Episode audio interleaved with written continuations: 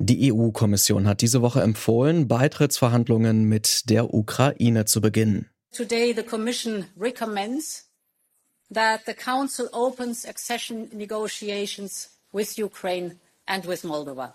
Das hat die Kommissionspräsidentin Ursula von der Leyen am Mittwoch verkündet. Das kann man als Zeichen deuten, dass die EU nach wie vor geschlossen hinter der Ukraine steht. Doch hinter den Kulissen scheint die Unterstützung mancher EU-Staaten für die Ukraine momentan zu bröckeln, gerade bei militärischer Hilfe. Ob Europa tatsächlich kriegsmüde ist, darüber spreche ich in dieser Folge mit Carlo Marsala, dem Sicherheitsexperten. Mein Name ist Lars Feyen. Schön, dass ihr mit dabei seid. Zurück zum Thema.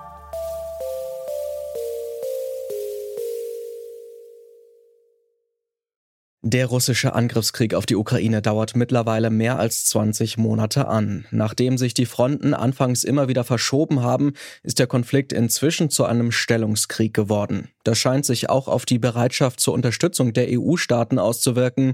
So hat die italienische Ministerpräsidentin Giorgia Meloni sich Anfang November entlocken lassen, dass wohl auf allen Seiten, die am Krieg beteiligt sind, eine große Müdigkeit herrschen würde. Well, I see, I see that uh, there is a lot of fatigue, if I have to say the truth, from all the sides. We near the moment in which everybody understands that mm, we need a, we need a way out.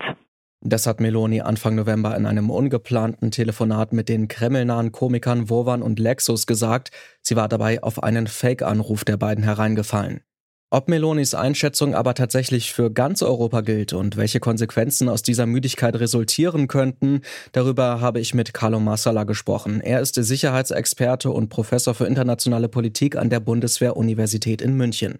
Gerade ist sein Interviewbuch Bedingt abwehrbereit Deutschlands Schwäche in der Zeitenwende bei CH Beck erschienen. Herzlich willkommen, Herr Massala. Einen schönen guten Tag. Ja, die italienische Ministerpräsidentin Giorgia Meloni, ich habe es gerade schon erwähnt, die hat gesagt Anfang November, dass alle Seiten mittlerweile kriegsmüde sind. Wie schätzen Sie das ein? Ist Europa tatsächlich kriegsmüde?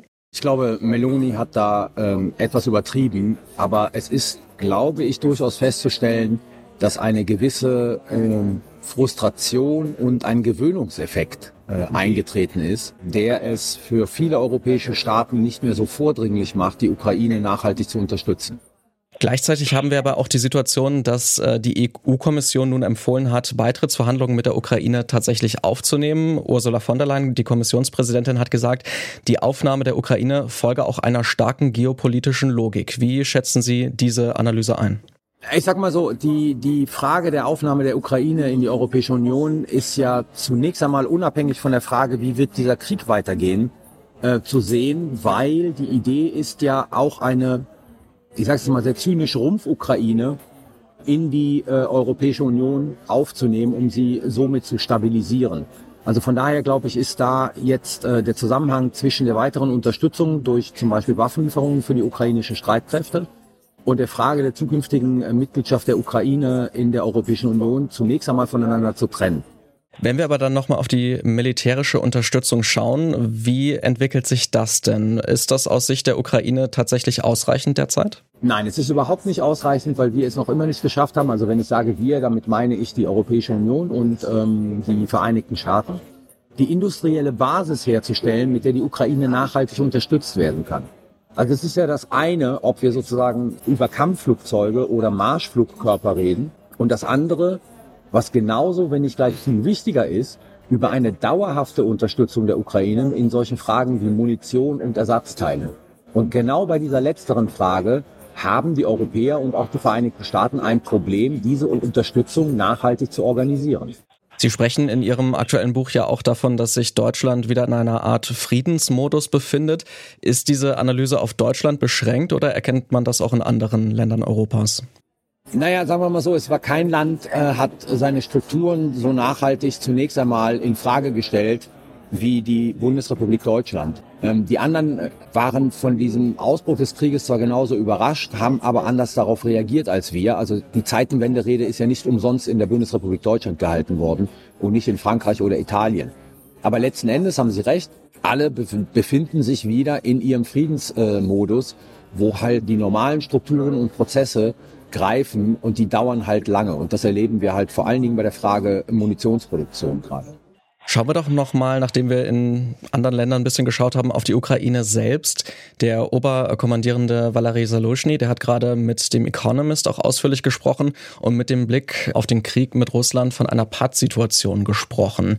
Wie könnte denn eine europäische Unterstützung der Ukraine auch helfen, ähm, diese Situation, diese Pattsituation zu überwinden? Also Salushny hat ja nicht von einer Pattsituation gesprochen. Ich weiß nicht, warum das in den deutschen Medien immer als Pattsituation übersetzt wird. Er hat gesagt, es gibt zwei Möglichkeiten. Das eine ist, sagt er, die Gegenoffensive ist an ihr Ende gekommen und man befinde sich in einem Bewegungskrieg, also in einem Positional War, womit er meint, äh, die Bewegungen sind gering, die beide Seiten aufzeichnen. Also mal sozusagen erobern die Russen irgendwie 80 Meter, mal die Ukrainer, aber in dem großen Bild bewegt sich da wenig. Und er sagt, wenn man das verändern will, da muss man die Ukraine befähigen mit Hochtechnologie, mit Luftverteidigung und mit vor allen Dingen Instrumenten, die für die ukrainischen Streitkräfte im Osten und im Süden eine partielle Luftüberlegenheit herstellen gegenüber der russischen Föderation. Und das ist die Entscheidung, die jetzt Europa treffen muss. Also wollen Sie, dass dieser Krieg so weitergeht, wie wir ihn die letzten, keine Ahnung, fünf Monate gesehen haben? Das heißt, mit, mit schweren Gefechten, bei denen aber sich letzten Endes keine Seite, vor allen Dingen nicht die ukrainische, wirklich durchsetzen kann? Oder, und das ist das, was Salushny sagt, statten wir die Ukrainer jetzt so aus, dass sie die Chance haben, wirklich entscheidende Durchbrüche zu erzielen? Wäre eine solche Ausstattung der Ukraine dann auch die Voraussetzung, dass es irgendwann dann vielleicht auch mal auf diplomatischem Wege zu Verhandlungen kommen kann, die dann auch zu einer Beendigung des Krieges führen? Also ist das abhängig von dieser Ausrüstung? Das ist die ganze Zeit die Logik hinter der militärischen Unterstützung der Ukrainer. Die beste Chance auf einen Verhandlungsfrieden haben sie dann, wenn bei der russischen Föderation die Einsicht Platz greift, dass eine Fortführung des Krieges mehr Verluste bedeutet für die, für die Russen. Also Verluste heißt auch Territorium, ne? also nicht nur Menschen und Material, als, als Gewinne. Deswegen war immer klar, dass die militärische Situation die Voraussetzungen für die diplomatischen Bemühungen schaffen soll. Und das ist genau der zentrale Punkt. Will man das in Europa noch oder gibt man sich jetzt damit zufrieden, dass auf unbestimmte Zeit Russland und die Ukraine genau in der Situation äh, bleiben, wie sie jetzt gerade sind?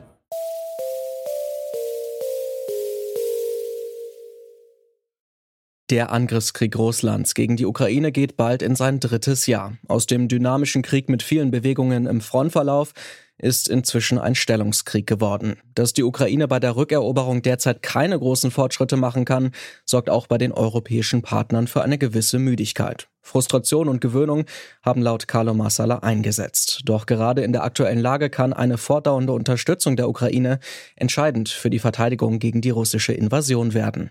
An dieser Stelle haben wir noch einen Podcast-Tipp für euch, denn um weitere spannende politische Themen geht es im Podcast Diskussionsstoff von T-Online.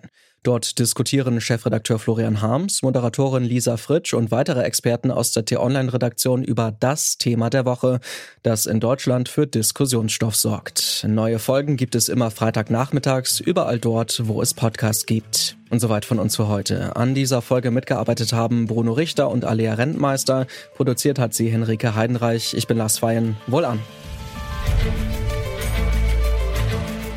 Zurück zum Thema vom Podcast Radio Detektor FM.